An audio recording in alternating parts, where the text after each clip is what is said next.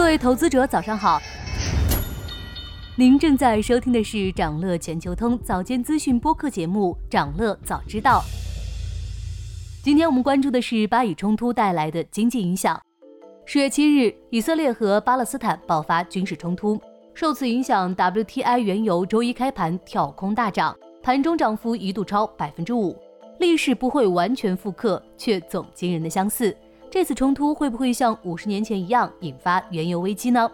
分析认为，此次冲突对原油价格影响是短期的，因为现在的局势和当年大不相同。从需求侧看，现在的消费增长已放缓，电动汽车的渗透率在今年八月已提升至百分之十六点三，石油消费的增长可能进一步减缓。而供给方面，沙特阿拉伯和阿联酋都有备用产能，必要时美国也可以动用战略石油储备。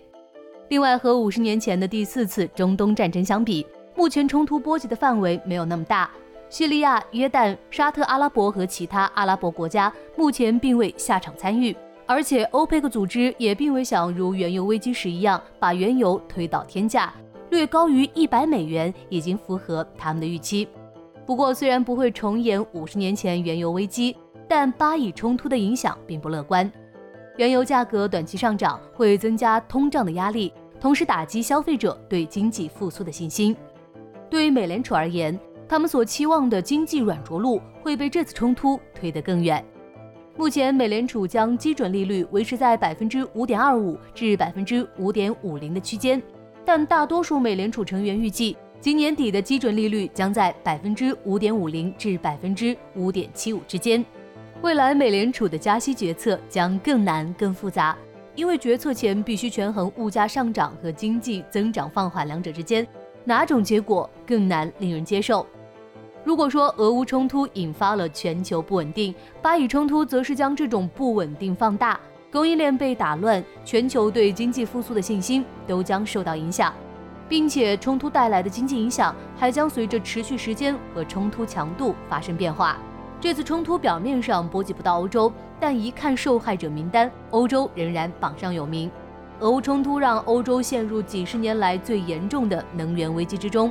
众多欧洲国家急于寻找新的天然气供应，而以色列和同属于中东的天然气出口大国卡塔尔成了欧洲的首选。一旦以色列因最近的哈马斯袭击事件而较长时间内陷入战火，那么无疑将打乱欧洲从以色列进口更多天然气的部署，甚至如果战火进一步蔓延至更多中东地区。当地其他国家的天然气出口很难维持原水平。巴以冲突不仅直接给原油、天然气等能源市场造成了巨大波动，令美元、黄金等避险资产价格走高，还将影响科技股和医药股。高科技产业是以色列经济增长的亮点，很多美国科技巨头们都在以色列开展业务，其中英特尔更是以色列国内最大的私营雇主。冲突很有可能为科技公司的研发生产工作带来不利因素。此外，以色列还是全球仿制药大国，这场军事冲突很可能对全球最大仿制药制造商以色列提瓦制药公司的经营造成拖累。